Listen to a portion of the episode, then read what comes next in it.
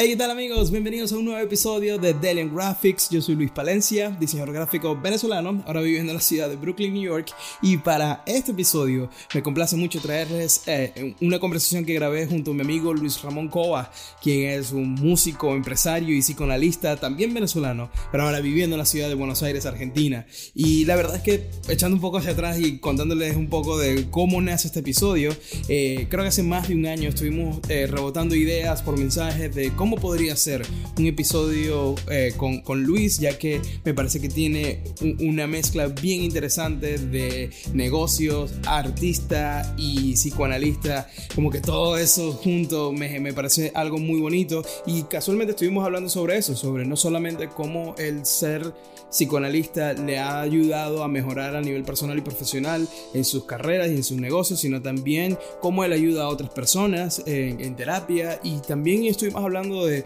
cómo reconocernos en nuestro espacio y en, nuestros propios pensamientos sobre la, digamos, la visión que tenemos de nosotros mismos y también cómo eso se proyecta en los demás y en nuestras decisiones y en las reacciones que tenemos ante las, digamos, circunstancias, dificultades que se nos va atravesando en el camino, tanto a nivel personal como profesional. Así que fue una conversación súper interesante. Eh, les recomiendo escucharla hasta el final porque vamos como desenvolviendo y desengranando todo todas estas ideas me parecieron muy interesantes, sobre todo cuando estuvimos discutiendo la parte de qué es lo real y cuál es nuestra realidad. En fin, me pareció una conversación muy bonita junto a Luis Ramón Cova. espero que la disfruten tanto como yo. Luis Ramón la pueden seguir con arroba Luis Ramón Cova. También pueden seguir a su negocio y su pizzería en Buenos Aires, Argentina, que se llama Sargento Pimienta. Eh, también ahí van a ver todos los proyectos que tiene y todas las novedades que tiene también su negocio y sus bandas. Y recuerden también seguirnos a nosotros en aquí en Delian Graphics, arroba Delian Graphics y en nuestro canal de YouTube también. Denle subscribe, like y todo eso porque de verdad ayuda muchísimo al algoritmo. Así que espero disfruten mucho este episodio, tanto como yo. Y aquí va. Perdón, lo estoy poniendo a grabar y después vemos.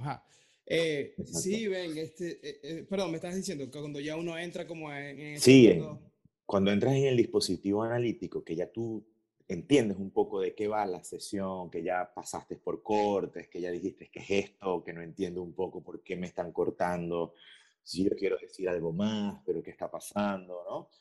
Que uno pasa por ciertas angustias o movimientos que te hacen valorar un poco las cosas, lo que estás haciendo, lo que tú eres, lo que el otro es en el mundo. Y eso abre puertas, seguramente, abre puertas como para que uno pueda dar pasos que a veces están impedidos por uno mismo. Ya, Entonces, bueno, te estoy viendo volando y me llamó la atención. Excelente, sí, man. Yo creo que eh, eso ha sido algo que, que ha sido bien interesante para mí, ¿no? Como notar todos esos cambios y lo que produce en mí ese tipo de cosas, ¿no? Como que el, el cambio que lo que tú estás hablando, como uno empieza a ver el mundo y empieza también a reaccionar a, la, a, a, cómo, a, cómo, vienen las cosas, ¿no? O sea, como que ya no es porque está pasando esto a mí, sino es más un tema de qué tengo que aprender de esto, ¿no? Y, uno aprende cómo a reaccionar a las cosas. Es súper interesante, y viendo también como que porque yo reaccioné de esta manera a esto, ¿qué, qué me quiere decir de mí? Hay, sí hay un punto en donde hay, hay veces donde siento que uno como que sobreanaliza las cosas, quizás. eh, pero es bien interesante ver cómo, cómo las cosas llegan y tú aprendes a manejar las situaciones desde otro punto de vista gracias a todas estas herramientas que uno va tomando. Ese sobreanálisis me llama la atención. ¿Cómo, ¿Cómo, lo ves? ¿Cómo lo ves? No sé, bueno, también sabes qué creo, creo que también creo que es algo que viene de lo que yo recibo de la gente y yo no siento que yo lo haga, pero llega un punto en el que hay personas que con las que he conversado al respecto que sí sienten que yo hago ese tipo de cosas. Y a veces uno como que cae, uno duda de sí mismo, ¿no? Y uno queda como que, pero que me dije sí con eso? ¿Será que yo estoy como que sobreanalizando qué? O, y, y, entonces después quedo como que, bueno, pero ¿será que tú no estás tan en contacto de tus emociones como yo sí puedo estar? ¿Sabes? Como... Es una buena pregunta. Es la buena pregunta para poderte salir tú de, de, de esa situación. A ver, de donde el otro te pone que estás analizando mucho, pero bueno. Lo que pasa es que también cuando tú estás y pasas por lo que venimos hablando, el proceso, es difícil, se hace un poco complicado empezar a ver en los demás como, como en los otros también. Eso que tú vas viendo que te pasa a ti, ya tú puedes verlo un poco más que le pasa al otro. o puedes ver qué cosas pasan en las relaciones, qué pasa en el trabajo, qué pasa en la dificultad, en la excusa, en lo que se, en lo que se pone de, trabas para poder accionar. Entonces, no, no es que sobreanalices, es que no puedes no hacerlo. ¿Me explico? no, puedes, eh. no, puedes no analizar ahora, después de que ya has pasado por eso. Y lo otro que decías de que, ¿por qué me pasa a mí? Esa pregunta es buenísima, ¿no? Porque ahí se comienza. ¿Por qué me está pasando esto a mí? ¿Qué, ¿Por qué me encuentro siempre con esto? ¿Por qué se repite que pasa esto en mi vida?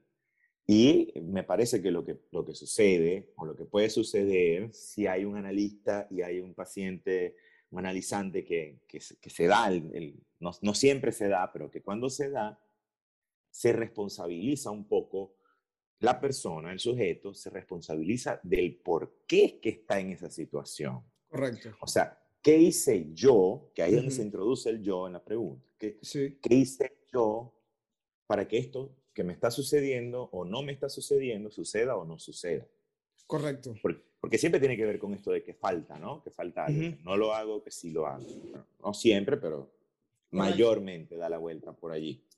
Y yo creo que todo empieza con la parte de la toma de responsabilidades, que es como que yo también a veces cuando hablo con, con diseñadores y gente del mundo creativo y todo eso, cuando me dicen, no, que el cliente, el cliente, el cliente, empiezan a señalar todo el tiempo al cliente y es como que, ok, pero ¿en qué parte está tu responsabilidad en todo esto? O sea, como tú aceptaste el proyecto, tú hablaste con el cliente, o sea, en tu, también había un porcentaje de tu responsabilidad que podemos argumentar que 50-50 de esto son dos personas interactuando y tienen que llegar a un fin. Entonces, ¿dónde estaba tu parte de la responsabilidad de hacer las preguntas correctas, de, dejar las cosas, digamos, bien marcadas antes de empezar el proyecto, de preguntar, de analizar qué es en verdad el problema que está buscando solucionar el, cliente y no descubrirlo en el camino? Y por eso empiezan como los roces y, ese tipo de cosas. Entonces, y el valor del producto, del, el valor, trabajo, que incluye la cantidad de esfuerzo o no que tú quieras dedicarle a ese tipo de clientes, por ejemplo. Correcto. Que los hay, que los hay. hay clientes, hay millones de tipos de clientes.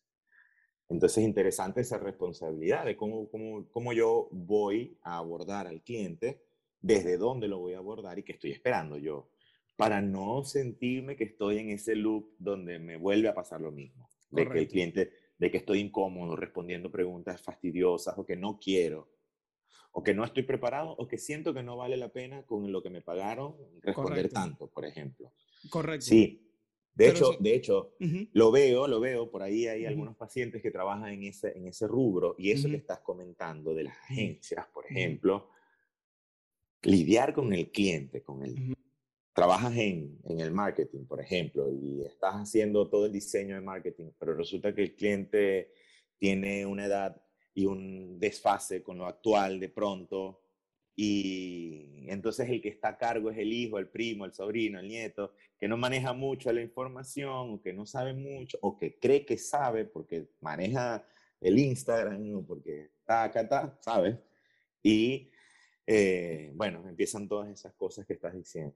Entonces la responsabilidad, como lo estás bien poniendo, en términos lacanianos, Lacan, que es el, seguidor de Freud, que tú debes saber un poco por allí también, Lacan decía que la responsabilidad, o sea, que el hombre madura, es un hombre maduro cuando se hace responsable de eso que le afecta, de eso que lo molesta, de eso que, que lo está, por decir, obstaculizando y logra este, una cierta independencia de ello, de ese, de ese círculo, ¿ok? Donde está atrapado. No porque madure, no porque haga dinero, no porque este, se case o porque tenga familia, está responsable. Porque siguen, se sigue señalando hasta muy viejito. No, no, la vejez, por ejemplo, en términos de responsabilidad, de maduración, no, en, este, en términos psicoanalíticos, no implica maduración. Porque como podrás haber visto, habrán personas que llegan muy mayores y siguen atrapados en el obstáculo y siguen en el círculo vicioso de repetir y repetir y repetir y no salirse de allí, no responsabilizarse. Eh, sí, creo que es bien interesante esa parte porque creo que eh, falta, o sea, creo que es muy fácil caer en la parte de echarle la culpa a otro y me imagino que son cosas que se vienen construyendo con el tiempo eh, en cada uno se, genera ese patrón y son cosas que yo lo veo mucho en, en los artistas y en los diseñadores. Eh, pero me llama la atención, como que, ¿cómo crees tú, cuáles crees tú que puedan ser algún tipo de ejercicios sencillos o algo que pueden tomar en cuenta los diseñadores al momento de cómo yo empiezo a tomar la responsabilidad? ¿Qué, ¿Cuáles son los pasos que tú consideras pueden empezar a, a, tomar al momento de, lidiar con algún cliente, o no necesariamente con cliente, o sea, digamos, con personas, eh, eh, puede ser equipo de trabajo, eh, puede ser el líder de su equipo, puede ser un cliente, ese tipo de cosas. ¿Cuáles crees tú que son los primeros pasos que deberían tomar? Porque sí siento que es algo que nos libera, ¿no? Cuando tú te haces responsable de tu parte y te quedas con tu parte de la historia de, ok, esto ya yo no puedo cambiar lo que esta persona dijo o hizo, cómo yo ahora reacciono a esto y, empiezo a buscar la mejor manera de no solo darle valor a mi trabajo y a mi posición, sino también de yo estar tranquilo con esto que está sucediendo y me siento conforme con la respuesta que estoy dando y el trabajo que estoy haciendo, porque también cae en un espiral de, sobre todo en los diseñadores, de sentir que somos menos o que nuestro trabajo no vale y que estamos siempre a la merced de lo que diga el cliente o el líder del equipo cuando y no, no, alza, no es que no alzamos la voz, sino como que sentimos que nuestro, nuestro lugar llega hasta cierto techo y no hay más ahí que la persona que simplemente maneja eh, los software, ¿no? Y, nos quedamos sin esa parte de poder ir un poco más allá eh, por no tomar esa parte de la responsabilidad de nosotros, ¿no? Creo yo. Mira, buenísimo. Ahí me estás respondiendo un poco lo ah. ¿no? es, ese, ese poder evaluar. Yo, obviando que lo primero que te recomiendo para cualquier persona que, quiera trabajar en sí mismo es ir a análisis. sí, bueno, obvio, claro, claro. Eso está súper este, implícito en este podcast, en esto que estamos conversando. Evidentemente. Que, que, por cierto, paréntesis, yo tengo como cuatro años un poco más haciéndolo y ha sido algo que cambió mi vida por completo y me ha ayudado muchísimo, así que lo recomiendo. Claro, es que está buenísimo. El análisis, yo también tengo como unos siete años y medio, ocho años ya casi. Y todavía sigo yendo todas las semanas. Y la semana pasada hice un descubrimiento como, mm. increíble. es muy loco.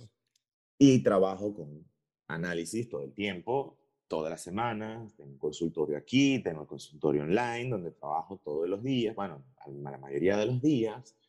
Y de verdad que es una cosa que es fundamental. Bien, sacando la parte esa, ese camino, ¿por qué es importante ir al análisis? Porque el análisis te permite a ti darte valor, te permite a ti reconocer lo que tú deseas auténticamente y no el deseo en función a hacer para un otro. Mm, Entonces, muchas veces nos enredamos en ese ser para el otro. cuando, cuando vamos al trabajo, cuando vamos al equipo, cuando vamos a cualquier situación donde estemos involucrados en una relación con el otro, se meten por allí todas estas cosas que han ido constituyéndolo a uno en ese ser que uno es sí. desde pequeño, se van introduciendo y son espacios donde salen esas cosas, donde se, donde se ponen en manifiesto aquellas cosas que vienen sucediendo de pequeño, para bien y para mal, ¿no? Porque no, no solamente lo que pasa de pequeño es malo, también pasan millones de cosas positivas. Correcto. Pero todo eso se juega allí. Entonces, por, eso es que la invitación es a conocerte un poco. Porque no hacemos mucho con, con manejarnos de una manera como programada, como siguiendo unos pasos, si yo no sé muy bien cómo estoy yo por dentro, cómo me manejo yo, cómo me pongo yo frente al otro, qué, qué posición, en qué posición me ubico yo cuando estoy con el otro. Me pongo como un papá, me pongo como un hijo, como un hermano, como un oh. enemigo, como un amigo, como el mm. pobrecito, el, que sabe mucho. Esas posiciones que, siempre, que se vienen haciendo, que vienen sucediendo y que se vienen constituyendo contingentemente además, porque tiene que ver con el azar, como, como se van dando las cosas, la familia donde naciste, el lugar que, que, que ubicaste, la ciudad, todo, ¿no? La condición política del momento, económica, todas esas cosas te hacen ser. Y todas esas pequeñas cosas que te van constituyendo contingentemente se vienen y se presentan ahí en tu relación con el otro, con cada mm, otro. En el otro de la pareja, en el otro del jefe, en el otro del cliente, en el otro del trabajador, en el otro del compañero de equipo. Entonces sí es fundamental que tú tengas un pequeño, algo de recorrido, de introspección, de que tú te puedas conocer un poco en qué es eso que tú haces que de pronto no está tan en línea con lo que tú sí de verdad quisieras y que lo estás haciendo más para sostener un lugar frente al otro, para que el otro me quiera, entre comillas, ¿ok? Hay mucho de ese, para que el otro me quiera, para que el otro me tome, para que el otro me contrate, para que el otro esté bien conmigo. O yo superar la falta de aprobación que tuve eh, antes y la estoy, digamos, haciendo, o sea, me estoy validando con este jefe, esta persona del, equipo de trabajo, todo eso. Tal cual, eso es un ejemplo, por ejemplo, que puede pasar en millones de personas, pero cada uno tiene su, esa falta de aprobación, esa ser querido, esa, o, lo que dijiste, que, exacto, o lo que dijiste, que no necesariamente tienen que ser cosas negativas de, en, en, nuestra adolescencia o niñez, sino como quiero revivir esta sensación que tuve. Entonces, este, este cliente, de alguna manera, mi relación con este cliente me hace llegar ahí, o con este equipo de trabajo, o con este empleo que a lo mejor no me gusta, pero me, digamos, me trae cierta aprobación por este lado, y ahí nos mantenemos siempre como en constante eh, búsqueda y, y, y en ese ciclo, ¿no? Supongo.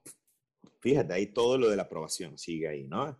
Ese, ese lugar de la aprobación, imagínate, además para un trabajo que tiene que ver con que, que te aprueben el presupuesto, que te aprueben el trabajo, bueno, para ti seguramente ha sido todo un recorrido, poder pasar desde que te escuchen, desde que no te oigan, desde que no te aprueben, hasta que sí te aprueben, hasta que sí te escuchen. Pero definitivamente eso sucede porque tú has sabido colocarte en posición de ser aprobado. Uh te has podido posicionar desde allí, desde, desde esa seguridad que ya te da el poder escoger un cliente que te pueda aprobar, no que es lo que pasa muchas veces, que apuntamos a donde no hay aprobación porque se quedó instalado la no aprobación desde pequeño. Wow, desde, claro. ¿Ves? Esa mm. dificultad de no aprobación que haya estado aquí, en el colegio, en el otro, en el otro lugar, en el, en el deporte, en el este, en lo que sea, ¿ok? Cada una de esas desaprobaciones se quedan allí, pero Decía Lacan, una palabra que es fuerte porque es goce, el goce desde el psicoanálisis, que no necesariamente va ligado al goce de vamos a gozar, sino de eso que goza en uno sin que uno quiera que goce, o que goza más allá de la conciencia, ¿ok? Inconsciente. Entonces, esos, esos modos de gozar, para mal y para bien, se quedan instalados. Entonces, la cuestión de la aprobación y lo que causa, porque lo que está del otro lado es la parte del cuerpo, que el cuerpo siente angustia, dolor, eh, sensaciones, mareos, eh, dolores de mm. cabeza, dolores de espalda, dolores de... Todos esos síntomas que están allí, de alguna manera gozan, eso goza en el cuerpo. Entonces, inconscientemente nos ubicamos muchas veces en lugares donde ese padecer se dé. Porque ya lo que conocemos y es parte de nosotros. Y sabemos ser así. ¿Ok? Sabemos ser en ese padecer. Frente a lo nuevo, emerge una gran dificultad. Porque lo nuevo involucra un espacio vacío donde tú te vas a presentar allí sin saber ser. Bien.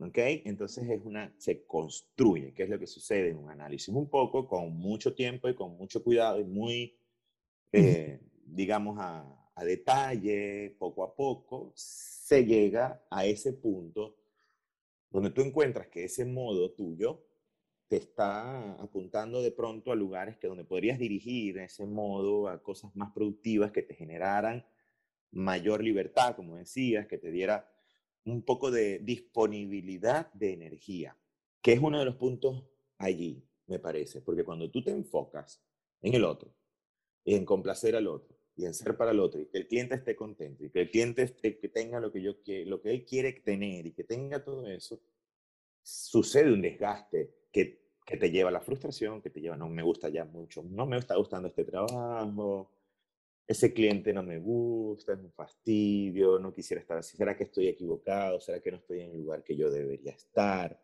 Sí. Será todo eso. Me, me parece súper interesante porque casualmente hace poco estaba hablando, volviendo un poco al, punto de cuando uno no conoce otra cosa que ese, ese goce que estás comentando, eh, lo veo pasar mucho también en los diseñadores cuando están, y estaba dando este ejemplo, eh, que es cuando van a construir su portafolio, Eh, yo he tenido conversaciones con diseñadores que me dicen, no, tengo como cinco meses trabajando en mi portafolio, seis meses trabajando en mi portafolio. No, es que no lo he publicado porque primero quiero conseguir las mejores fotos o conseguir los mejores mockups o estoy esperando a que me aprueben este proyecto para finalmente ponerlo en el portafolio y ahí es cuando lo voy a, a publicar online. Entonces, toda esta serie de cosas y pasos que terminan en un ciclo que no terminan publicando. Y a mí me parecía súper interesante. Es como que, pero ¿por qué no lanzas lo que tienes hasta ahora y empiezas a, a, mostrar tu trabajo, lo que tienes hasta ahora? Nuevos proyectos siempre van a estar eh, yendo y viniendo, ¿no? Y, y, tú puedes seguir nutriendo tu, tu, portafolio. O sea, no necesariamente tienes que esperar a un punto en específico. Entonces me quedé, esperando, me quedé pensando en eso y es como que, oh, wow, es que quizás hay algún tipo de miedo a si yo expongo esto, es muy probable que le estoy abriendo la puerta a nuevas posibilidades, a nuevos clientes, a nuevas ideas que puedan llegar a mí y se va a romper y se va a acabar este personaje de pobrecito yo el diseñador que nadie contrata y que no consigo oportunidades, que no me entienden y que no consigo lo que en verdad quiero hacer, pero es que no lo estás exponiendo. Me explico, no le estás diciendo a la gente, esto es lo que yo hago, contrátenme por esto. Y, y, es bien loco, e, eso que tú estabas diciendo de cuando uno como que ya conoce o ya está en parte de uno una situación, que no conocemos otras y digamos buscamos siempre como que cuando la razón escucha la intuición, ¿no? Como te quedas todo el tiempo, cuando te quedas todo el tiempo buscándole la excusa para no salir de ahí. Eso, eso sería como eh, eh, mantenerlo en el lugar del imposible, de allá. Ah, correcto. Es, esa es la perfecta definición. Es allá. Es allá donde yo llegaría, pero sí. Llegaría, pero sí. Llegaría, pero sí. Y entonces estoy aquí. Sabiendo que sí soy, que sí puedo ser, que está allí, que ahí puedo llegar, pero este, me falta, me falta, me falta, me falta, me falta, me falta, Correcto. para poder llegar. Eso es precisamente lo que estamos hablando del goce, eh, que ahí se queda atrapado eso allí, que se satisface en uno. No uno se satisface de eso, eso se satisface. ¿okay? Ese modo se satisface en uno. Lo que dices, ¿te acuerdas cuando estábamos, cuando tú y yo nos conocimos, trabajábamos con con la música, tú estabas en el diseño, hiciste el diseño del primer disco este, de Mangofón, ojalá haya algún segundo disco alguna vez, este, pero ahí se veía eso que tú estás diciendo perfectamente. Eh, sacar un disco que se pudo haber sacado en un año, sacarlo en dos, eh, en vez de sacar la, toda la, la, materia, todo el diseño, todo sacarlo de una vez, no, pasamos de aquí, entonces este no, este sí, este no, esto no, esto sí, esto sí. sí. Se puede ver como perfección, bien, se puede ver la perfección, pero también se ve el, el impedimento que hace que esa perfección de llegar a un lugar no te permite salir, no te permite como avanzar rápidamente. Entonces es como mm. una cuestión súper lenta que se va dando en el tiempo como un juego muy, es como una extensión. Pero es precisamente eso que dijiste que es fantástico, porque me parece que acertaste completamente en que al llegar a ese punto y demostrar algo importante, que la gente lo vea, y ahora, ¿Y entonces sobresale el miedo, el vacío, de, ¿y si no puedo hacer más nada mejor que esto? Y, ¿Qué pasa allí? Si esta es la última obra que puedo hacer, la mejor. Sí, sí. ¿no? Es interesante, y, pero y, que también pasa, eh, también lo veo pasar en diseñadores, y esto en algún momento también me ocurrió a mí, que cuando estoy hablando con un diseñador, con un cliente o con una oferta de trabajo, un proyecto, lo que sea, eh, uno tiende a tomarlo eh, por más sabiendo que quizás eh, la paga no es exactamente lo que yo eh, me gustaría o que considero merezco, o la dinámica que va a tener este proyecto va a ser mucho más complicada de lo que a mí me gustaría en este momento aceptar, o todo ese tipo de cosas, pero al final decimos, bueno, pero ¿y si no viene otro?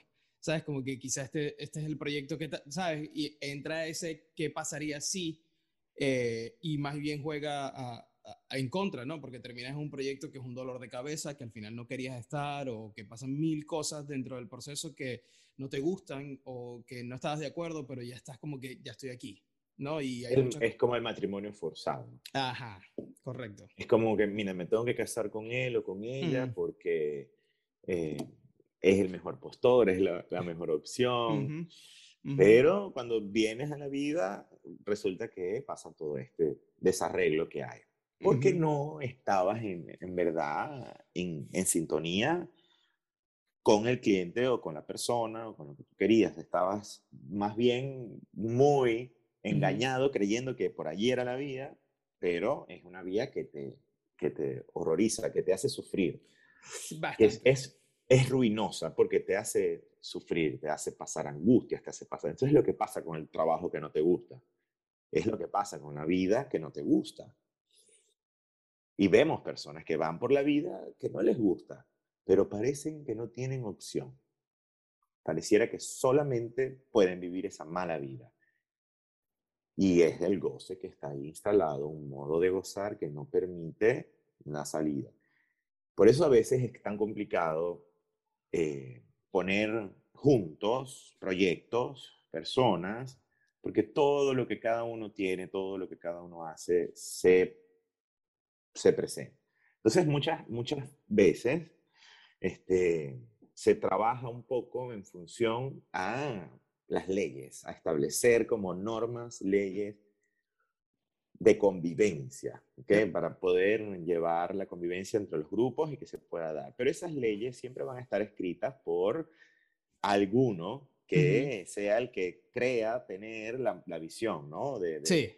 de la visión correcta, ¿no? Pasa en los presidentes, nos pasa en, en todos los lugares donde hay punto de poder, se ubican estas personas que creen saber qué es lo que es bueno para todos. Sí. Entonces, bueno, algunas triunfan, algunas no. Algunas empresas tienen políticas que funcionan donde los trabajadores, los empleados se sienten a gusto y tienen que ver mucho con la selección de personal, con la psicología detrás de la selección, con cómo se hace para ubicar personas que de pronto puedan tener eso. Y yo creo que por ahí también van los tiros con tu pregunta al principio, qué ejercicio posible es un poco conocerme a mí, y hacer una muy buena exploración del cliente al que yo le voy a trabajar.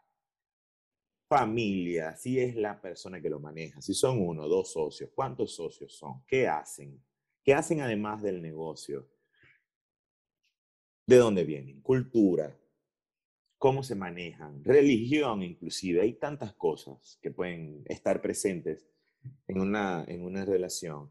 Y está, sobre todo aprender un poco de lo que uno hace a veces, como eso del portafolio interminable, este, esas cosas uno tiene que poderlas eh, ir haciendo conscientes. Si bien haciéndolas conscientes no quiere decir que vayas a cambiarla, por lo menos estar advertido de que haces algo inconsciente que te lleva a veces a relacionarte en lugares donde no quieres estar y poder poner al, al, servicio tuyo eso que a ti te habita, que, que funciona en ti, que, que, que, hace que tú tengas un funcionamiento inconsciente, ponerlo un poco a tu favor. Entonces, ¿con quién me relaciono? ¿Qué clientes son los que quiero estar? ¿Dónde me voy a vincular? ¿Dónde me voy a mostrar yo? Correcto. ¿Dónde me voy a mostrar yo? Para obtener ese cliente que quiero. Correcto. No el que me molesta, sino el que quiero y el que me puede pagar lo que valgo además. Que te vi que hiciste unos posts hace unos días y dije, claro, que hiciste como que el, el, no me acuerdo muy bien, pero hacías una cita interesante como el valor del, del, producto. Decías, no soy un chip, un chip designer, decías algo así. Sí, sí, sí. Y yo dije, wow, qué genial, porque de eso se trata, es, epa, además, mira, cómo te lo muestro, ¿no? Te lo muestro muy bien hecho, muy bonito, muy cool. Y si quieres venir conmigo, por favor, ten dinero para pagarme. No me vengas a buscar a mí si no tienes plata. Es como que no me vengas en una relación, no me vengas a buscar a mí si no te gustan los chicos, ¿ok? Correcto. Es, como algo muy similar. Eh, por eso me parece que esto del psicoanálisis está buenísimo, que lo podamos meter en la parte de, del diseño del marketing, lo que sea, porque cabe. cabe. Porque trata de la relación interpersonal. Y, y, también creo que hay un juego bien complicado de, eh, como creo que como en nuestro trabajo como diseñadores creativos, en tu caso también como músico, hay mucha implicación de la creación de ideas, ¿no? Y, y de salir a defender una idea que tú tienes y, y, todo eso. Entonces creo que se va muy de la mano con una parte emocional, porque es como, pero esta es mi idea. ¿Sabes?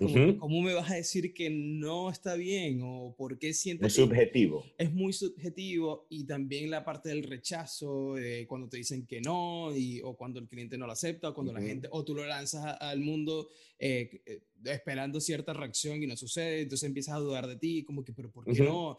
Entonces creo que ahí, yo creo que va muy atado a, a eso y por eso me pareció súper interesante hablar contigo, porque no solamente tú tienes ya experiencia y trabajas en el psicoanálisis, sino que también tienes tu parte creativa y también tienes una parte de business con Sargento Pimienta. claro, sí, eh, sí. Entonces me pareció como que esa acumulación de cosas que que va perfecto con esto. Y, y, yo, una de las cosas que te quería preguntar es cómo ha afectado, o sea, cómo ahora ves tu trabajo como creativo, cómo, cómo es tu proceso ahora al momento de, por ejemplo, tú estás en varios proyectos musicales, cómo ahora, hay, hay cosas que tú quizás ves eh, en retrospectiva y dices como que, oh, me hubiese gustado manejar esta situación de tal manera. O sea, ¿cómo afecta tu proceso ah. creativo el, el, psicoanálisis? Mira, el psicoanálisis, eh, qué buena pregunta, es una muy buena pregunta porque nombraste mis pasiones, ¿ok? Psicología, música, pizzas. sí, sí. La psicología siempre presente, la, el psicoanálisis es fundamental para que todo lo otro que yo hago lo pueda hacer. Lo pueda hacer sin sentirme culpable, sin sentirme que estoy dejando hacer otras cosas y que lo pueda hacer. Siempre van a haber estos impedimentos, ¿ok? Eso eh, los obstáculos, por decirte, no porque tú vayas a análisis se, se quitan los obstáculos, sino que los aprendes a, a, asimilar que hay obstáculos y que hay que hacer cositas y hay que hacer días de esfuerzo y hacer varias cosas para poderte mover. Pero me gustó mucho la pregunta de las bandas, porque además tengo en varias bandas, ¿no? Toco, toco en Jacobba, toco en Majanta, que son bandas de, de reggae, y toco también en Entrompe, que es una banda que tengo de música latina, de jazz, latin, jazz, eh, cumbia, merengue, tú sabes, bien, bien movida. Y entonces es, es muy interesante porque el psicoanálisis a mí me permite canalizar que esos géneros, a pesar de que sean diferentes, a mí me fascinan todos.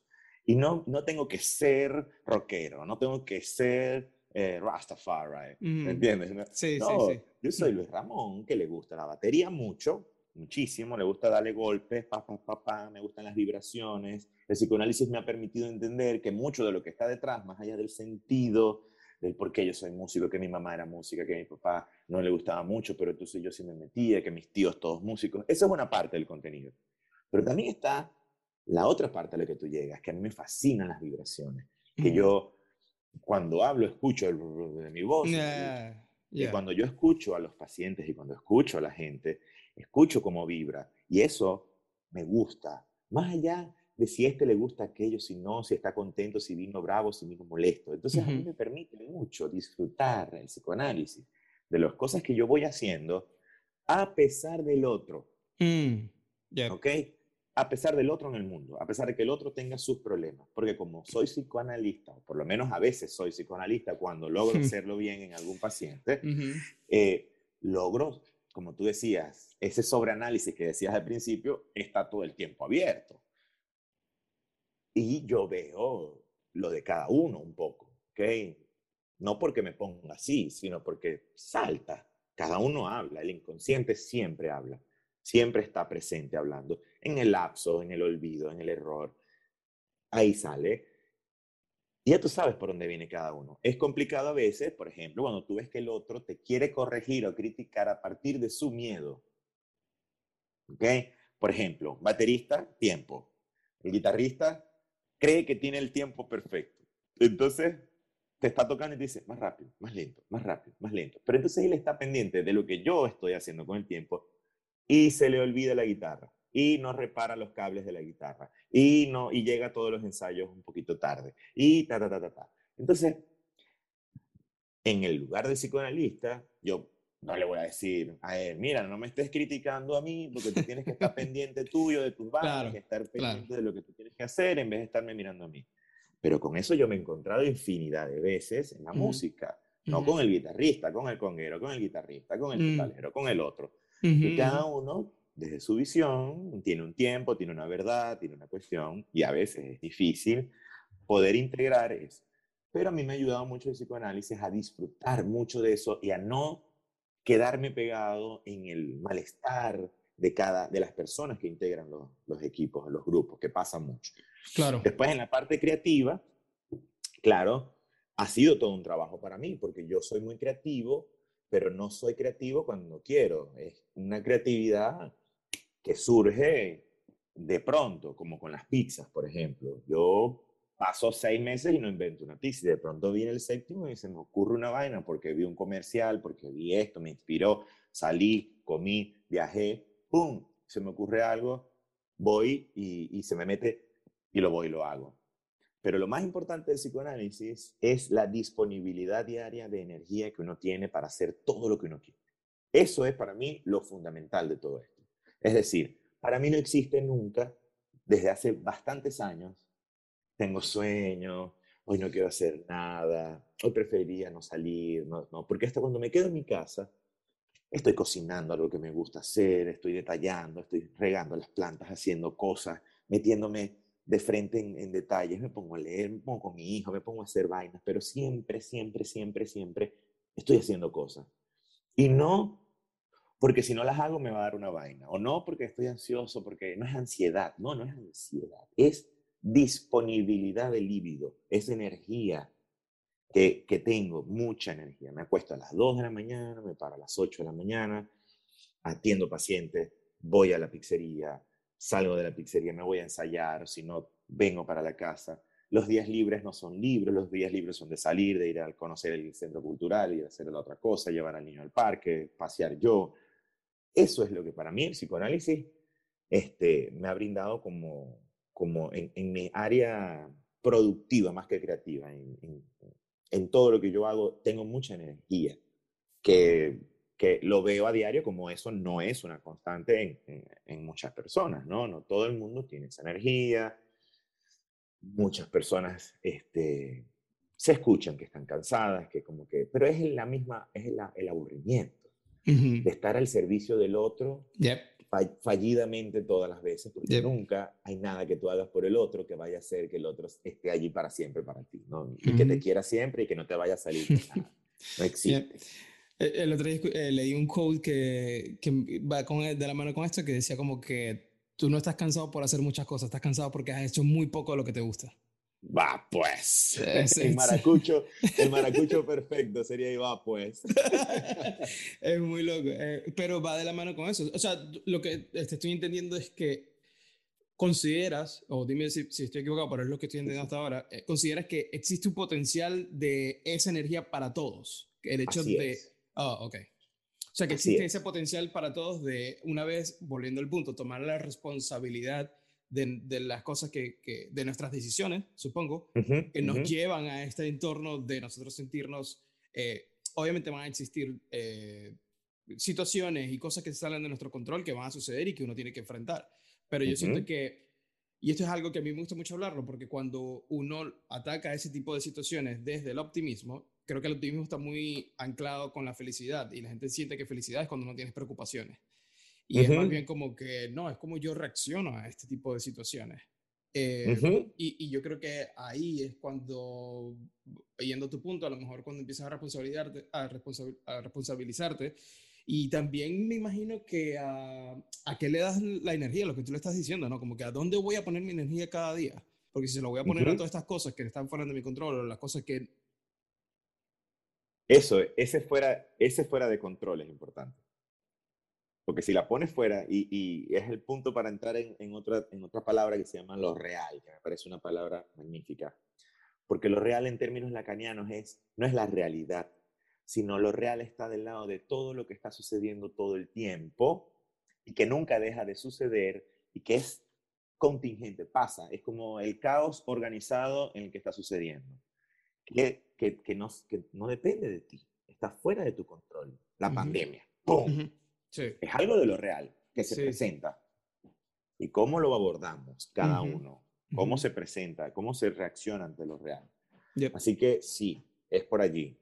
Es, es, ese, ese poner la libido en lo que está fuera de control implicaría entonces entender que lo que está fuera de control se puede descontrolar. Ya. Y que se te puede ir esa energía por allí.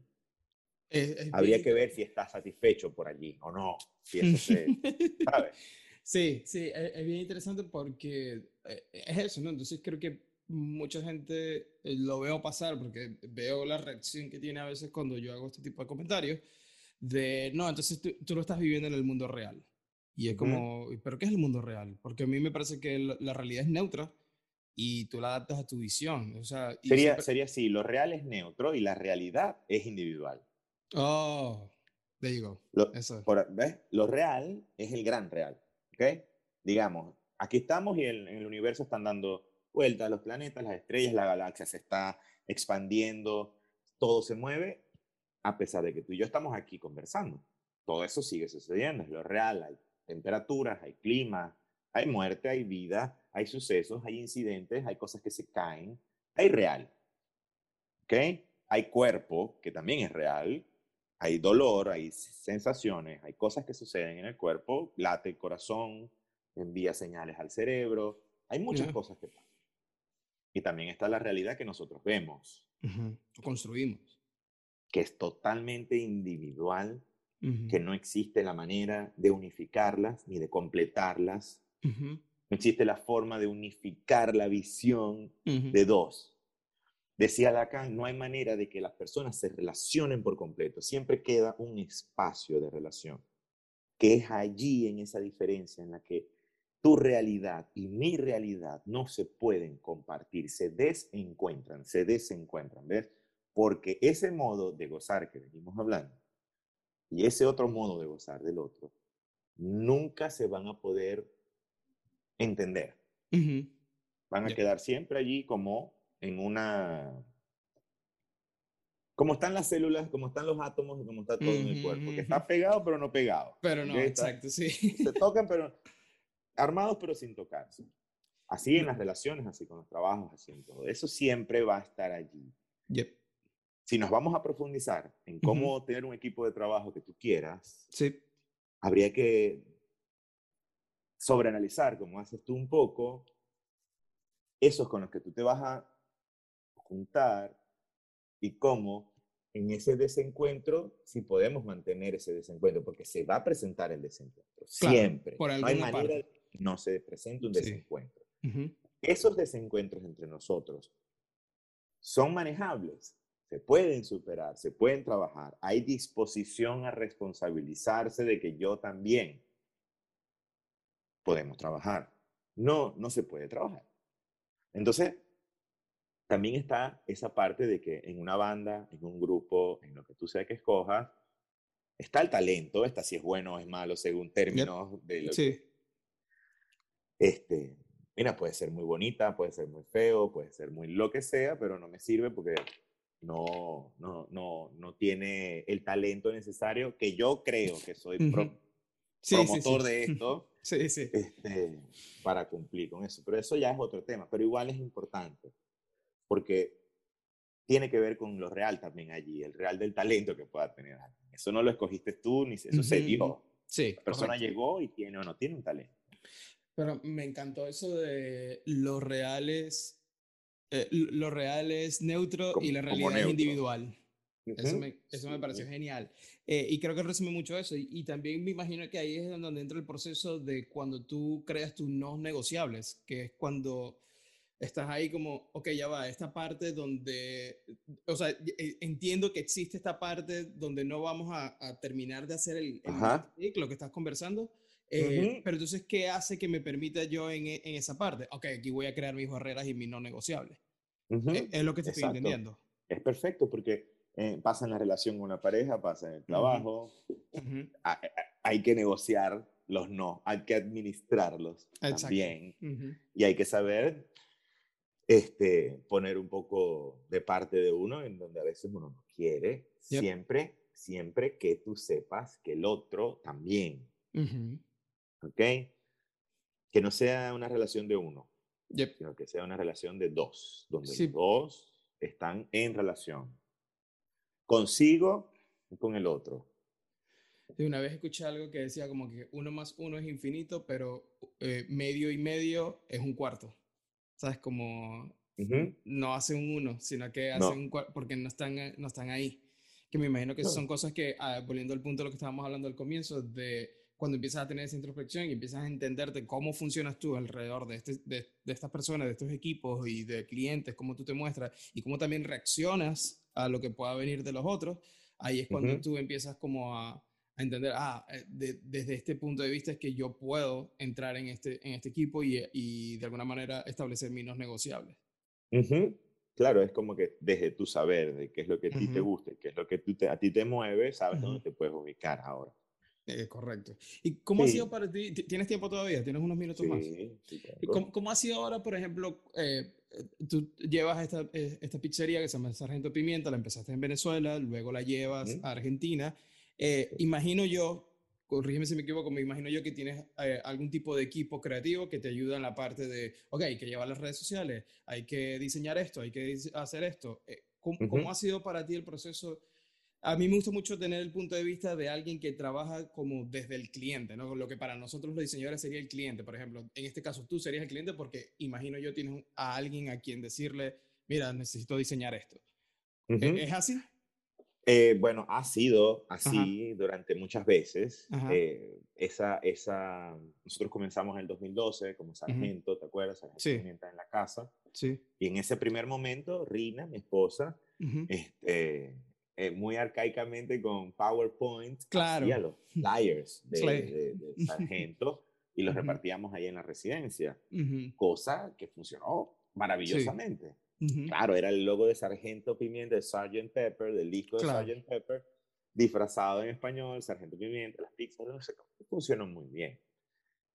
El Instagram y la vida ha ido cambiando y evolucionando y obviamente hay que ir metiendo y metiendo más cosas y metiendo más cosas. Sin embargo, Rina siempre ha estado como al margen de, la, de la parte de, de llevar la parte de la imagen, de la parte mm, también del mm. diseño interior del local, de lo que son los elementos que están dentro de la marca. Pero después cuando crecimos mucho, que fue por ahí en el 2014, que yo abro la pizzería al público, ya en Tierra Negra, y después al año hicimos la franquicia, ahí sí hubo dinero de por medio, hubo plata, había posibilidades de pagar, porque lo mismo que estás diciendo, en el camino del emprendedor, este, del que está comenzando desde muy de cero, es muy difícil la parte del diseño, la parte de, a menos que tengas gente, amigos, personas interesadas, queridos, como tú en aquel momento con, la, con Mango Funk, con, la ejemplo, que fue un disco genial, que fue una imagen genial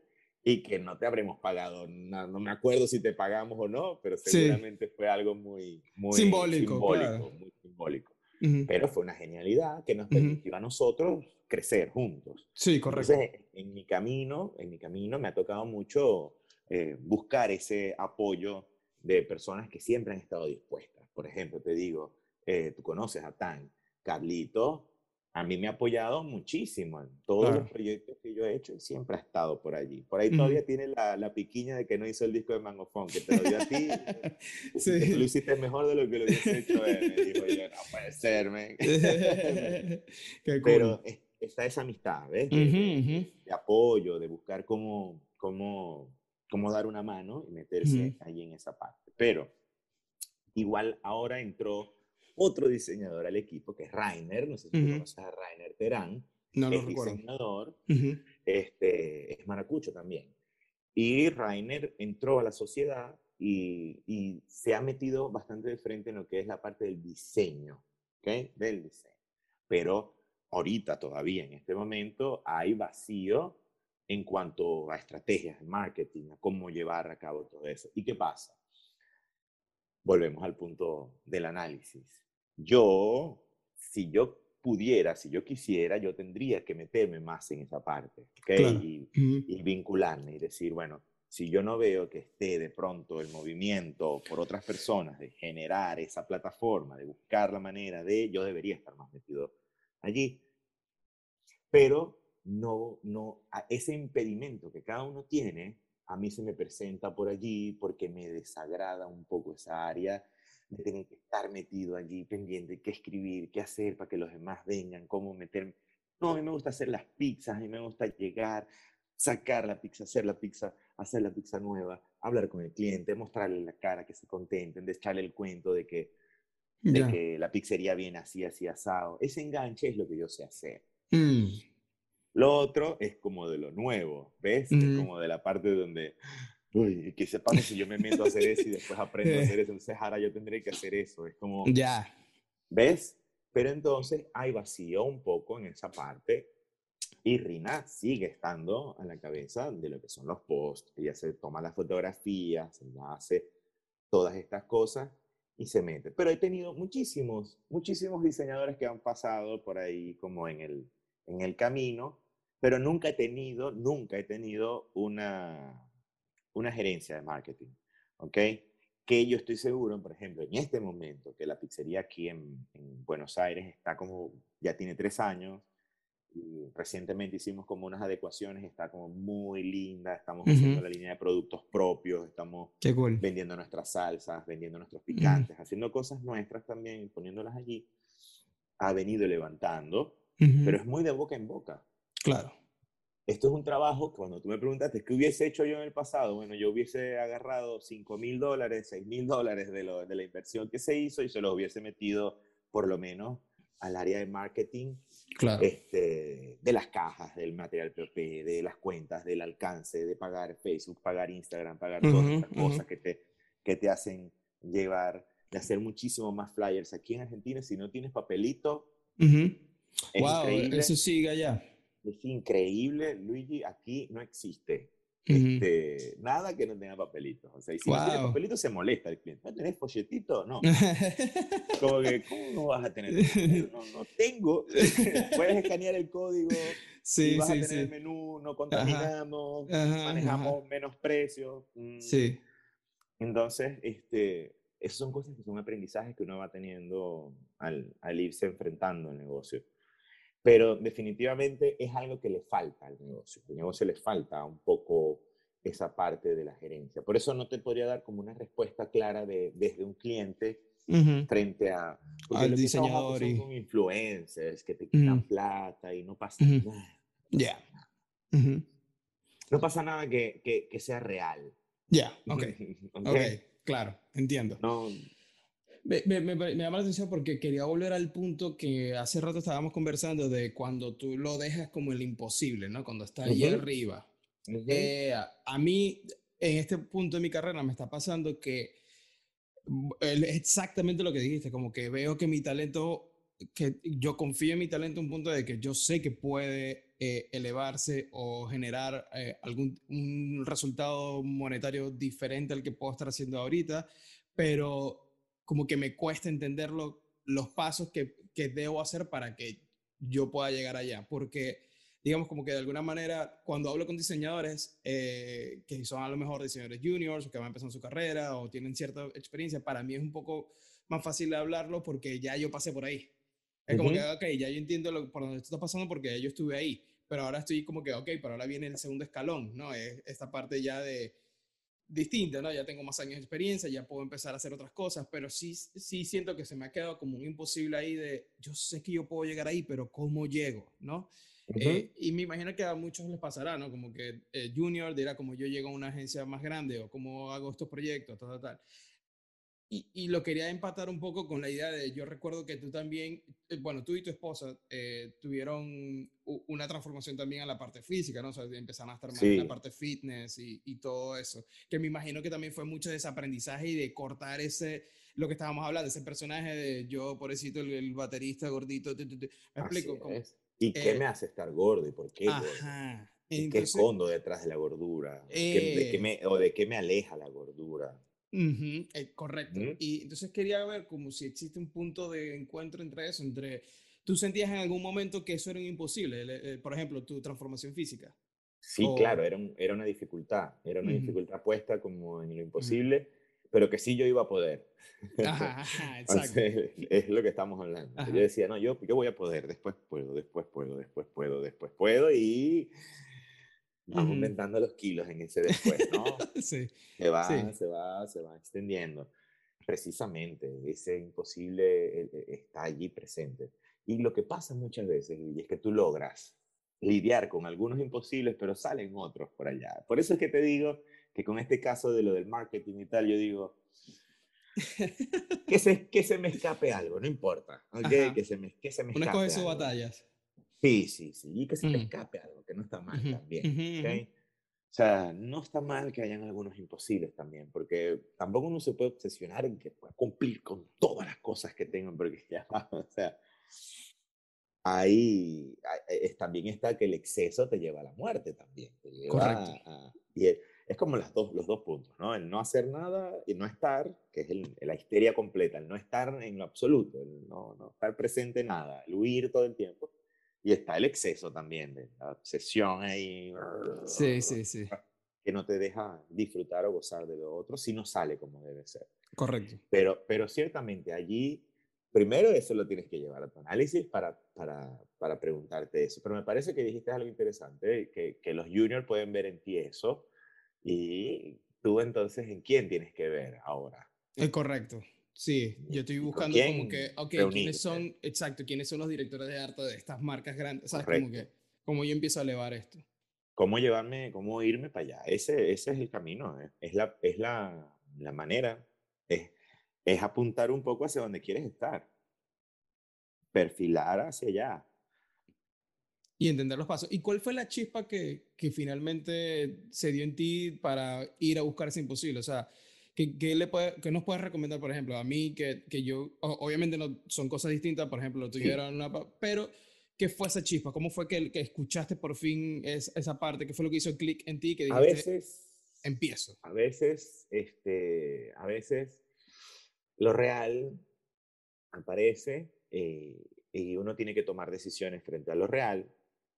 Eh, por ejemplo, lo real de una posible diabetes, lo real de, de una posible hipertensión arterial, eh, lo, lo, lo, real de cálculos en los riñones con obstrucciones, me hizo ver que es imposible tenía que hacerse ya era ya o era convertirme en eso que siempre estuvo ahí rondando el miedo. Por ejemplo, en mi caso, mi papá fue diabético desde que yo nací. Wow. Yo nací, ya, mi papá diabético.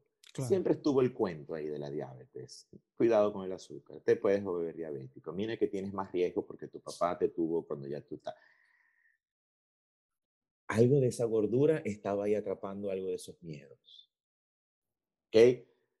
Cuando el miedo se hace presente porque se viene un cálculo renal con un dolor insoportable que jamás se lo desearía a nadie que lo viviera, ese real en el cuerpo, ese dolor en el cuerpo, me hizo ver que no había, eh, no había, no había tregua.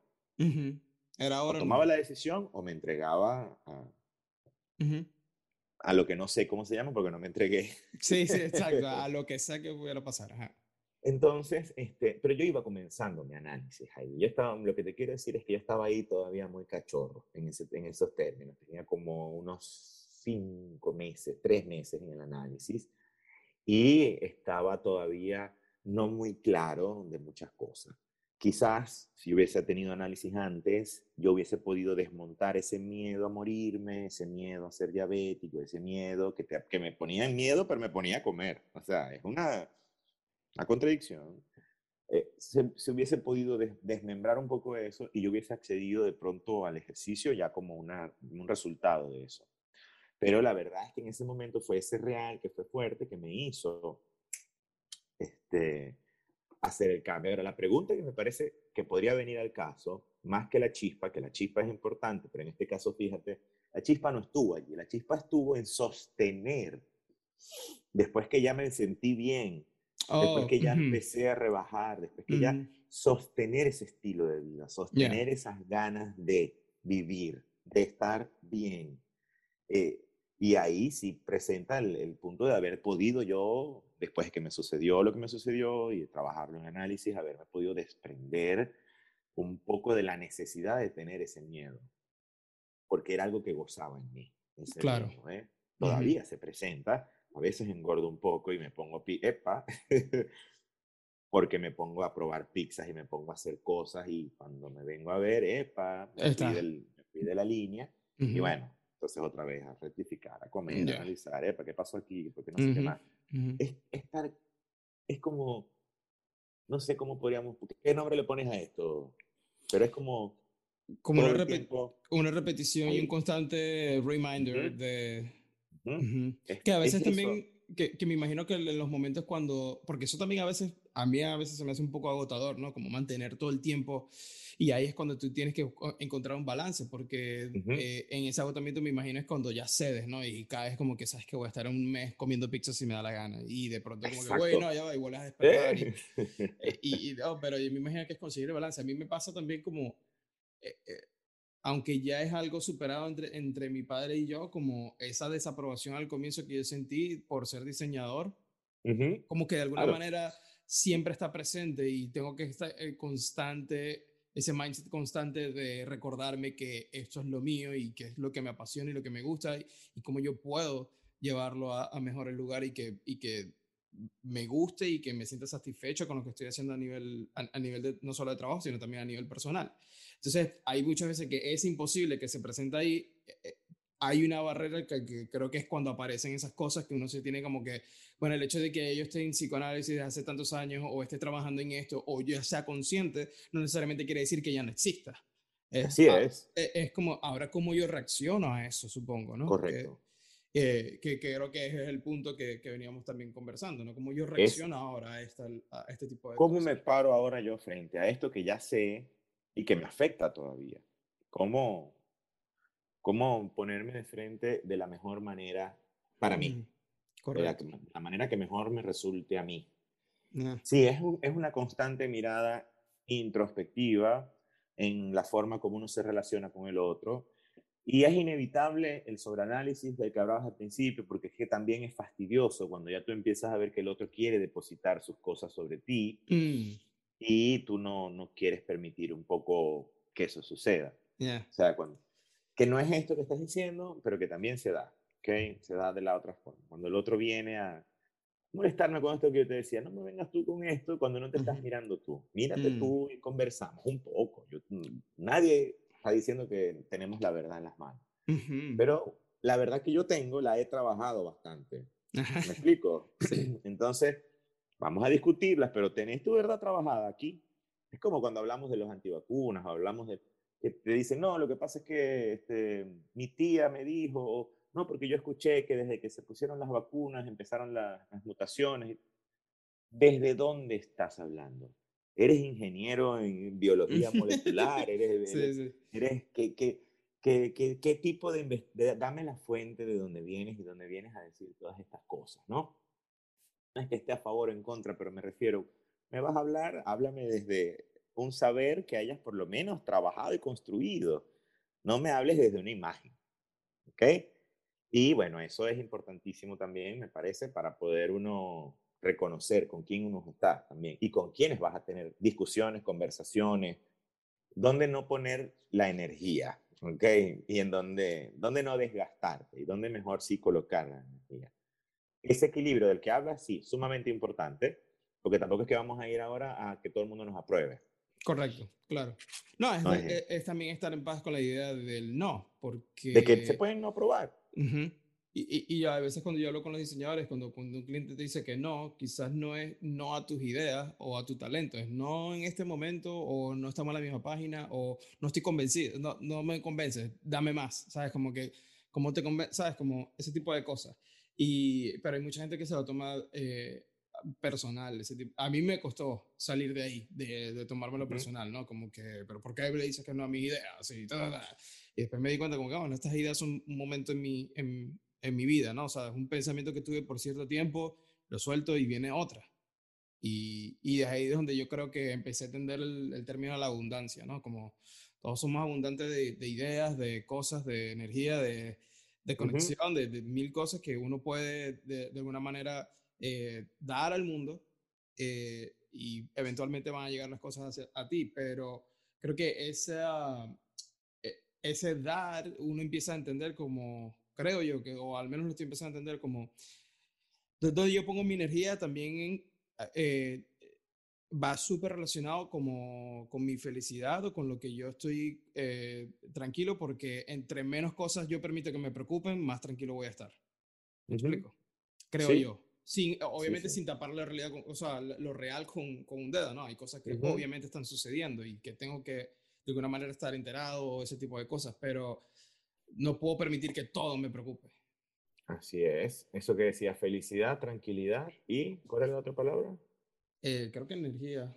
Energía, o sea, es, es, es, como fundamental mm. lo que decías, porque comentaste en anterior que muchas personas te hablan de la tranquilidad como la felicidad, como estar tranquilos. Es que ciertamente para algunas personas en algunas vidas que han llevado, que han sido tan angustiosas y tan difíciles, por lo que les ha tocado vivir, porque a todo el mundo le tocan diferentes cosas. No podemos hablar de que con análisis se curan todas las cosas porque hay padres que se violan a las hijas, por ejemplo. y, cómo se vive toda la vida con que tu papá fue el que te causó a ti esa, esa desgracia, ¿no? O sea, eh, se puede mantener como que esa visión de que se va a salvar todo el mundo, ¿no? hay, vidas que son, hay vidas que son complicadas, entonces en muchos casos la tranquilidad ya es una ganancia enorme en algunos casos. Y en otros casos, la tranquilidad es un desastre, porque la tranquilidad lo que hace es que no haga nada para poder estar tranquilo porque todo lo que se le ocurre hacer lo causa, le causa mucha angustia, mucha ansiedad, mucho no saber hacer. Entonces, ahí hay una patología también de tranquilidad excesiva que no te permite ser. Como está, que si haces, tienes toda la energía y te desgastas demasiado, como decíamos, te, desajustas todo, te desgastas todo. Entonces, por eso el caso por caso es muy importante. Correcto. Todo, ¿no? existe la manera de ser correcta, ni la manera de ser papá, ni jefe, ni trabajador. Existe la manera que tú puedas ser, que te pueda funcionar mejor a ti en relación con el otro, en lo que tú hagas y en relación a tus pasiones o si es que tienes tus pasiones y las sabes. Porque también hay un gran número de personas que no tienen ni idea de que le gusta tampoco. Porque no han tenido la dicha, la suerte, la, la contingencia, lo real no se le ha presentado de manera tal de que les permita descubrir eso. ¿Cómo, ¿Cómo, tú ayudas a las personas que están en esa disyuntiva? ¿En cuál? En esa disyuntiva, como no sé muy bien dónde estoy, que si es lo que me gusta hacer, no consigo mi pasión, que yo creo que también a la palabra pasión le hemos puesto un peso gigante a nivel es gigante. Social. Yo no les pregunto así directamente. Claro, claro. en, el análisis yo no les pregunto pasión, son pasiones. Las palabras que uso son como las mías, pero al paciente no se le dice cuál es tu pasión, por ejemplo, porque, lo, porque si no la sabe, no la tiene, entonces me falta la pasión y me la está diciendo este que sabe, entonces ¿será que yo tengo que tener una pasión? No se le pregunta por allí, sino que vamos trabajando un poco a ver de dónde viene eso, esa ausencia que no hay, eso que no hay, se va... En, el psicoanálisis se trabaja mucho, ya tú lo sabes, la asociación libre, ¿no? ¿De qué vamos a hablar hoy? Porque vienes ah. acá, ¿qué quieres decir? ¿Qué quieres conversar hoy? ¿Ok? No es que yo le pregunto, ¿Qué fue? ¿Cómo estás? ¿Qué quieres hacer? Cuéntame, háblame sobre tu mamá, háblame sobre tu papá. No, nunca le pregunto, háblame sobre tu papá. Es, el, es hablando la persona que habla de su papá. Es hablando la persona que habla de su mamá. Es cuando nombra al hermano, es cuando nombra al primo, es cuando nombra a lo que no pasó, es cuando nombra al colegio. Ahí es cuando tú lo agarras como que, ahora que estamos hablando de lo que acabas de mencionar, ajá. Hablando de. claro. Porque no se trata de yo meter lo que yo pienso ¿Ves? No se trata de, Porque lo que yo pienso tiene muchísimo que ver con lo que yo creo. Y lo que yo creo es... Es lo que tú crees.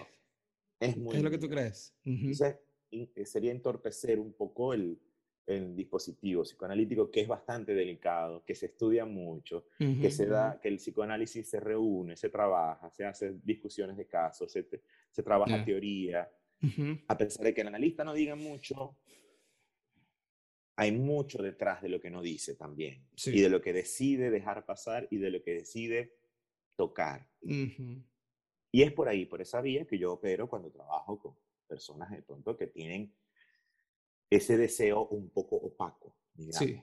Que su deseo está muy opaco, donde ha habido una obligación o un deber ser muy marcado, que ha borrado cualquier rasguito pequeño de individualidad, de singularidad que se pueda presentar en esa persona y que se, se unificó de manera imposible porque no existe la unificación, es una unificación, digamos, imaginaria de, que la persona se unificó con, con, una forma de ser, pero muy escueta, muy difícil. Entonces, en algunos casos, más que otros, es difícil sacar a la persona de, de esa situación, ¿ok?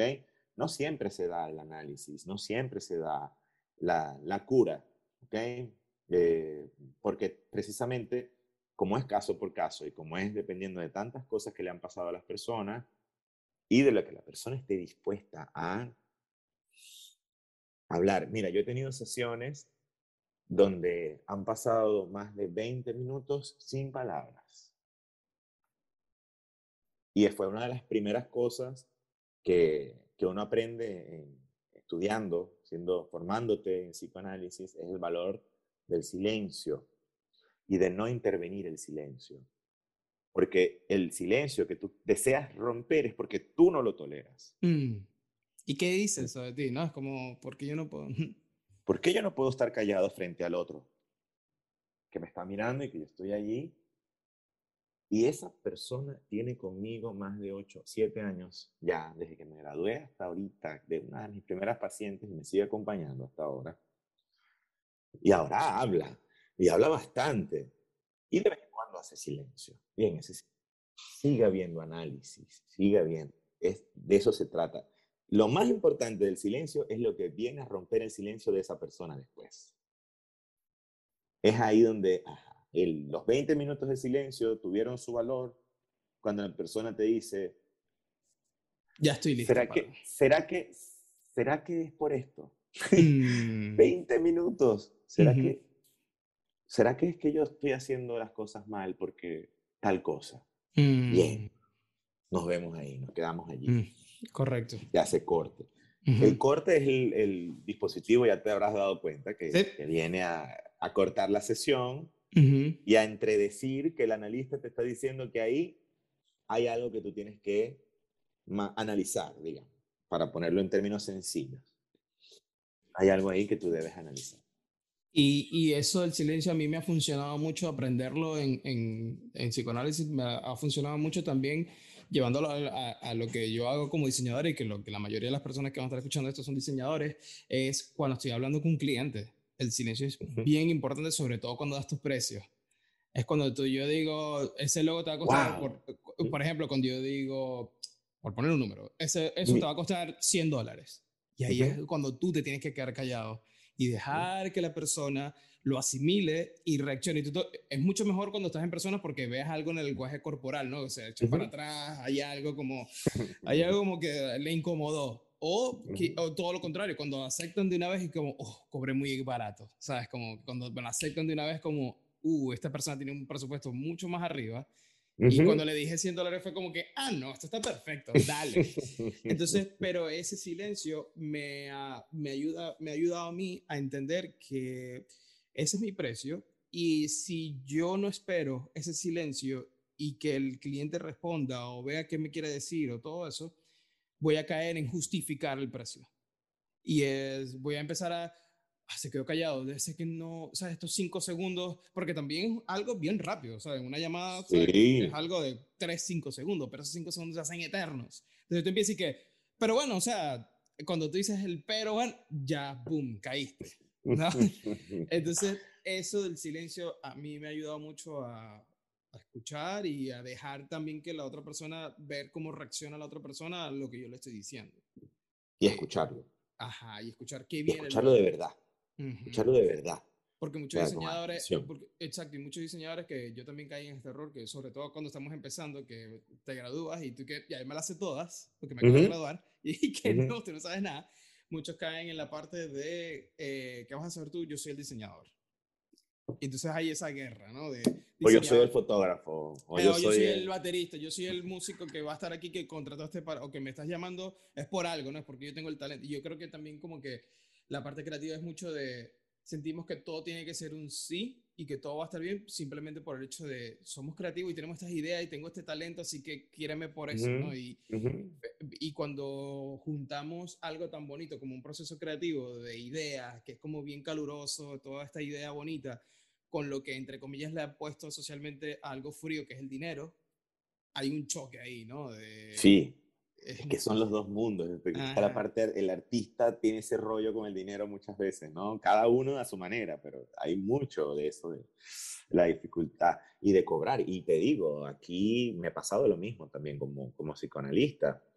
Eh, al principio uno cobraba porque creía que el otro no podía o si podía o cuánto puede pagar alguien por, por irse al psicólogo, pero es que después que yo voy a mi analista y yo veo lo valioso que es el análisis y lo que te permite a ti desplegar, Claro que es valioso. Y desde que yo hago eso que tú haces, de, de decir, mira, yo cobro tanto, este, cuesta esto, puedes pagarlo así, así, asado, y no me quedo esperando nada, ni si, no, si te parece, si puedes, si no puedes, ¿no? Que si la persona no pueda, que emerja su deseo de quererse seguir viendo conmigo y me diga, mira Luis, yo no tengo para pagarte eso, la verdad, me da pena, pero no tengo para pagarte eso, pero yo quiero ir, yo necesito de verdad seguir. Con este mucho gusto, con mucho gusto.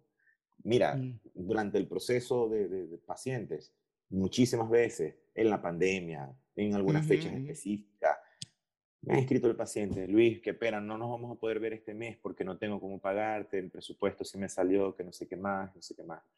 Le digo, mira, si tú de verdad quieres continuar, yo prefiero que sigas. ¿Por qué yo prefiero que sigas? Porque a mí me da que tú te vas un mes, se te olvida todo lo que venimos trabajando y el trabajo que yo estoy haciendo con esa persona, que, que no es solamente aquí frente de la persona, es después, es en el cuaderno, es en las anotaciones, es en la lectura, es en la discusión, es, en todo eso, es un trabajo que se pierde. Se pierde no se pierde, pero se, se opaca. Se, se, tiene sus altas y va, ah, ok. Se, se fastidia, digamos. Entonces yo prefiero, y muchas de esas personas después me han agradecido muchísimo el hecho de que yo les haya permitido que se hayan seguido viendo porque lo necesitaban, querían seguir hablando y después vuelven y vuelven a pagar. Y yo les digo, no, tienes que pagar lo anterior, quédate tranquilo, pero es porque está el deseo del otro lado. ¿Qué es lo que te pasaría a ti en ese silencio?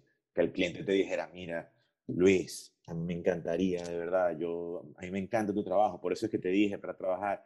A mí ahorita se me hace muy difícil pagarte 100, pero yo quisiera poderte pagar los 100. ¿Podemos hacer alguna manera que yo te pueda este, contratar, que podamos trabajar y que a medida de que yo voy pudiendo, yo te voy pagando esos 100 como puedas, pero de verdad quisiera que fueras tú el que hicieras este trabajo, porque me gusta tu trabajo, me gusta cómo lo haces tú. Seguramente tú ahí vas a brequear un poquito, vas a decir, bueno, este, déjame ver cómo vamos a hacer. Pero lo que no es como que, ay, no, mira, eso está muy caro. no, correcto. Chao. Nos vemos. Chao, En esto ya me pasó con un paciente que me quería contratar, quería verme, este, verse conmigo porque le había recomendado. Y este, le di el monto de lo que cobro en, la en el consultorio, en el presencial, y él me dice, bueno, está bien, perfecto, atiendes por prepaga, que aquí son las obras sociales. Le digo, no, mira, todavía yo no estoy registrado ahí porque apenas estoy en el proceso de convalidación de Venezuela para acá, del título, ¿no? Para poder estar legalmente operando como psicólogo. Yo por los momentos atiendo a mis pacientes venezolanos que están aquí. ¿Ok? O al hermano, o al primo, o al otro que van sosteniendo que son venezolanos que están acá para no tratar de tener problemas con esto. Se lo explico porque es venezolano. Y él me dice, caramba, Luis, yo quisiera ir mucho contigo, pero este, voy a intentar probar si puedo hacerlo por una de las prepagios. Claro que sí, anda. Y cualquier cosa después vienes conmigo. Si esa persona me hubiese dicho que él no podía pagar eso, pero que él quería pagar la mitad, yo lo atiendo. Yo lo. Yo lo atiendo. Yo no, no se trata de, que tú, de que tengas que cobrar lo que tienes que cobrar, sino de que tú sepas cuánto vale y que si tú estás dispuesto a dar una mano es porque tú estás queriendo hacerlo, es porque te gusta lo que estás haciendo. Porque para mí que vaya un paciente a, sesión no es, no es porque yo estoy satisfaciendo el gran deseo de curar a las personas del mundo, pero no es esa mi, mi, mi, función en el psicoanálisis o lo que para mí sirve del psicoanálisis. Yo me fui por el psicoanálisis por otras razones más individuales menos como tradicionales. Y entonces, un poco lo que yo disfruto, lo que goza en mí cuando yo voy al, psicoanálisis, se va a dar igual, me paguen mucho o me paguen poco. Correcto. ¿Me explico? eso, eso va a estar allí siempre presente, porque me gusta y porque sé que la persona quiso ir. Por eso yo no acepto que no, que me te voy a llevar a mi hijo, pero que él no sabe, no, no me lleves. Si sabe, que vaya, que esté dispuesto a hablar, eh, a presentar su, su, incomodidad. Que por lo menos sepa que está incómodo. Y que, que, tenga algo de duda de si esa incomodidad se puede trabajar. Trabajar, correcto. Men, me encanta esta conversación. Qué bonito volverme a encontrar contigo, men. Qué cool. ¿Cuántos años teníamos sin vernos, brother? Uf, no sé, no recuerdo, pero fueron varios años. Fueron varios años. Yo creo. ¿Cuánto tiempo te fuiste tú de, Ve, casualmente, casualmente hoy que estamos grabando esto, lunes 21 de marzo, yo estoy cumpliendo hoy 10 años que me mudé a Estados Unidos. Entonces tenemos eso, porque la última vez que nos vimos, tú fuiste a mi casa y me llevaste la caja de la iMac.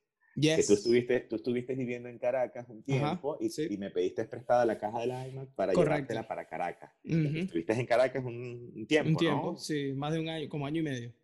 Y antes de irte, fuiste a la casa, conversamos un rato, me dejaste la caja y te fuiste a Estados Unidos. Bueno, hace 10 años que no nos vemos. Mira, estamos igualitos, un poquito, un poquito... Más canas, más canas. Yo me fui ah. ayer, pero más canas. Igual también tengo canas, como tú. pero, qué bonito, man. Qué bonito. Pero sabroso, bien sabroso porque estamos gozándonos nuestra vida. Y la estamos viviendo y y pese a las cosas buenas y malas que puedan pasar, estamos gozándola, disfrutándola y haciendo cosas que nos parecen a nosotros importantes. A mí me parece muy importante las cosas que yo hago. Y seguramente... A mí también. Y son súper cool, súper cool. Y, bueno. Y bueno, o sea, yo también como que el cambio también ha pasado a mí de cuando yo hice importante mi trabajo para mí. ¿No? O sea, como que esas cosas es como, esto es importante para mí. Y ahí es cuando yo empecé como a, a, publicar más cosas y a moverme y a encontrar otras oportunidades. A veces la gente me dice como que, wow, qué suerte tuviste. No, no, no.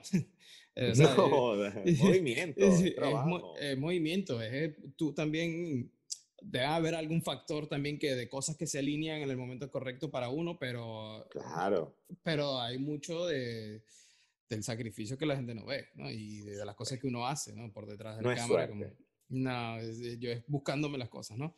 Y ha, estado ahí. Pero ya, qué bonito. todavía hay gente que me habla del disco de Mango Funk, así que ha perdurado, man. Loco, esa portada, esa portada es increíble, es bellísima. todo, no se parece a nada, es una belleza, está buenísima. Las figuras de todo, el cancionero, el trabajo que hubo ahí y además el disco en general también es muy bueno. Claro, una, una bonita época bueno, imagínate tú, ahí estuvo todo lo que tiene que ver con mi parte de, afro, afro-venezolana. Yo, soy un baterista que, que, en todos los proyectos que toco, hasta en el reggae, siempre tengo por ahí metido la parte afro. Y todo eso desciende de, de nuestro contacto con, con, los tambores, con, con mi casa. Tú sabes que yo tengo una casa de playa allá en, en Ocumare de la Costa, en el estado de Aragua donde están unos tambores sabrosísimos que tienen golpes de tambor que son nombres de pueblos de autóctonos de sí. El Cumboto, el Turiamo, todos esos golpes tienen este, su, su, lugar de origen. Y bueno, yo de, de, carajito me la mantenía por todas esas zonas, escuchando esos tambores. No lo bailaba porque no, me, no tenía la cadera, pero lo, le mandaba por aquí. Tenía otra manera de, de, de expresarlo. Correcto. Pero yo recuerdo que una época que ustedes viajaron hasta allá a buscar esos tambores. Correcto, fuimos, los Mangofón, fuimos para allá, estuvimos en mi casa, después nos quedamos en la playa, contactamos con todo eso. De hecho, conocimos a un chico que, que nos trajimos, que nos iba a acompañar y que nos grabó varias veces los, los Cumacos, Maelis, me acuerdo, el gran Maelis. Este, y bueno, toda esa parte fue fundamental y en esa época estás tú allí.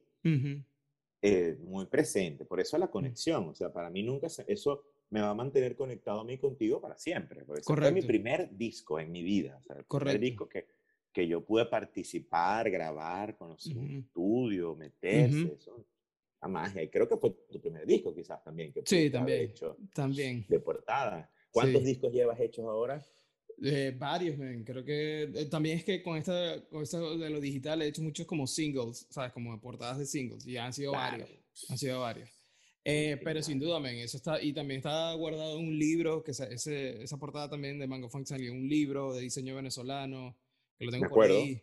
Lo tengo por ahí. creo que tú has hecho post sobre eso. En algún momento hiciste un post sobre, sobre, eso, sobre las porque son proyectos que eh, eh, es bien bonito, cómo se conservan esos proyectos todavía y que de alguna manera hay está Miguel en África. Miguel está metido en África, grabando unas cosas allí para la gallera en África. Imagínate tú, o sea, de los tambores afro-venezolanos hasta meterse en África directamente. No sé en qué ciudad está, en qué país exactamente, pero está. Montó un video ayer increíble, bellísimo bailando todo el mundo y explorando todo eso. Maravilloso.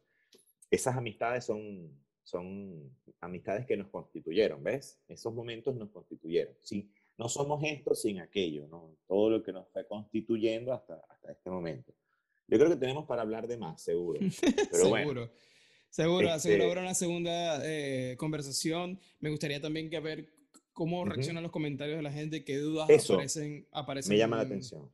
y que nos escriban, a mí que me escriban al Instagram, yo me llamo Luis Ramón Cova, con B corta, me pueden escribir ahí directamente al Instagram y, y, lo que sea, que sea de psicoanálisis o de pizza o de, de música. música. es muy cool ah. porque a mí me encanta cuando esas cosas que parecen opuestas, esos intereses que parecen opuestos, pero cuando los unimos, se empieza, eventualmente se empiezan a hablar. Hay mucho entramado ahí entre esas pasiones mías y tienen que ver con mi forma de gozar que está metida allí. Ah. En, en, todas. Y ahora soy papá, o sea, ahora también pues, me pueden preguntar sobre paternidad. sobre este, fitness, sobre... Sí, sí, sí. Somos muchas cosas, man. es muy bonito. Estamos constituidos por varias cosas, siempre que lo permitamos y que lo valoremos, que le demos lugar a cada una de esas cosas que nos gustan y le metamos en la semana, es fundamental tener asignado en la semana cosas, cosas. Fundamental para mí, así me resulta a mí. Saber, yo no soy tan estructurado, pero sí me organizo con respecto a los días que atiendo pacientes, los días que voy a la pizzería de día, los días que voy de noche, los días que ensayo, los días que voy al estudio. Ahorita estamos grabando el tercer disco de Jacoba, aquí en cool. Primicia. Todo nada más lo van a saber los diseñadores que están escuchando, pero... Qué bonito, man. Después de, de, después de casi ocho años del, del segundo wow. disco, de casi cinco, no, seis años del segundo disco, hubo una separación, nos fuimos, estábamos separados y el año pasado nos, nos reencontramos cuatro de la banda y, y, estamos haciendo música nuevamente, estamos grabando a distancia, estamos sacando, ya llevamos cuatro temas grabados, por ahí la semana que viene, en dos semanas grabamos cuatro temas más y bueno, en eso estamos, ¿no? Qué bonito. No para esto. No para, no se detiene. Y, y, y, me imagino que desempolvar esa, esa convivencia, o sea, eso de después de tantos años, como que volver, ya cada uno es una persona distinta. Totalmente. visiones increíble. distintas. Ajá, y para que... bien, además, porque me, me, tomó por sorpresa que, que Erasmo, el cantante, por ejemplo, que siempre fue como muy talentoso, pero tenía esa imposibilidad de la que hablamos como bien marcada con respecto a salir más, a mostrarse, a trabajar, a organizarse, eh, a dormir mucho, por así decirlo. Y ojo, ahora es la hora de la reunión, Google Meets, eh, ¿cómo se llama el programa que siempre quiere que use? Yo nunca lo uso de organización, el, el Slack. Clock, eh, eh, no sé qué más, Clock. No me acuerdo cómo se llama pero siempre como que, ajá, se los pasé por ahí para que vean, eh, ahí están montados todos los temas, todas las cosas. Uh -huh. Yo ahí sí soy Otra persona, ajá. Eh, yo voy El papel aquí, y lápiz. Otro... es otra persona, entonces, me imagino.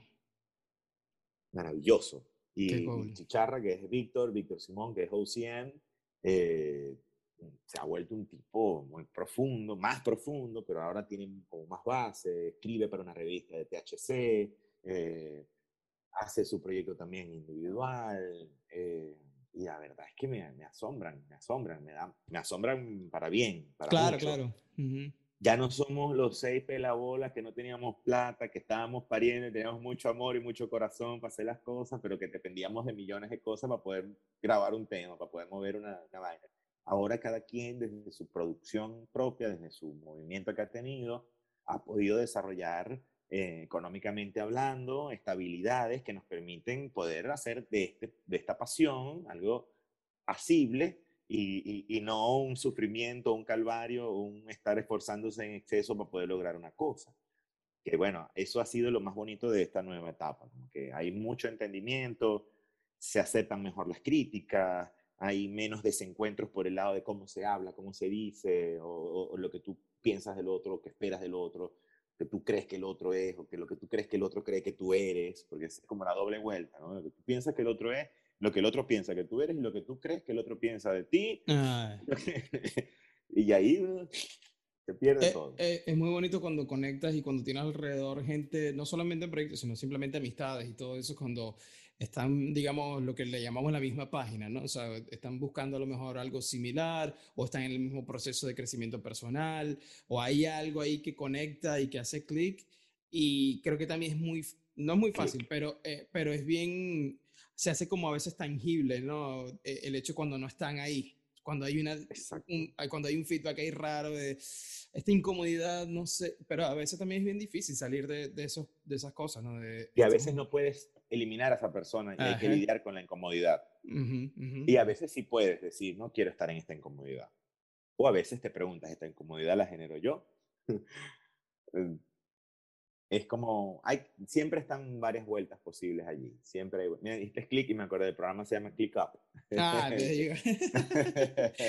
qué cool, qué cool. Es lo que quiero hacer. Me encantó esta conversación. Espero que la gente tenga eh, comentarios, preguntas eh, y todo eso para ver qué, qué, sale de nuevo de acá eh, y que podamos tener una segunda conversación si así también es de tu interés. Claro que sí, me encantaría. Me quedo súper atento y súper pendiente, brother. Me, me, encantó también conversar y verte. Me sentí como, como en los viejos tiempos, buenísimo. Sin duda. Gracias. gracias. por darme aquí la oportunidad también de hablar de estas cosas que a mí también me fascinan. ¿okay? Excelente, man. Los temas, evidentemente, me, me, tienen atrapado esos temas. Me fascina eso. Es, y me encanta. es mi vida ahora. Exacto. Y me encanta que lleguen a este momento porque lo hablamos hace tiempo, lo hablamos hace como un año más o menos. Pero bueno, quizás no se dio eh, las cosas llegan en el momento que tienen que llegar, Así que... Ahorita me siento mejor para poder haber tenido esta conversación. Yo también. Yo también, sin duda alguna. Nos bueno, vemos, hermano. Mucho éxito. Un abrazo. Bye bye. Chao, pues. Chao.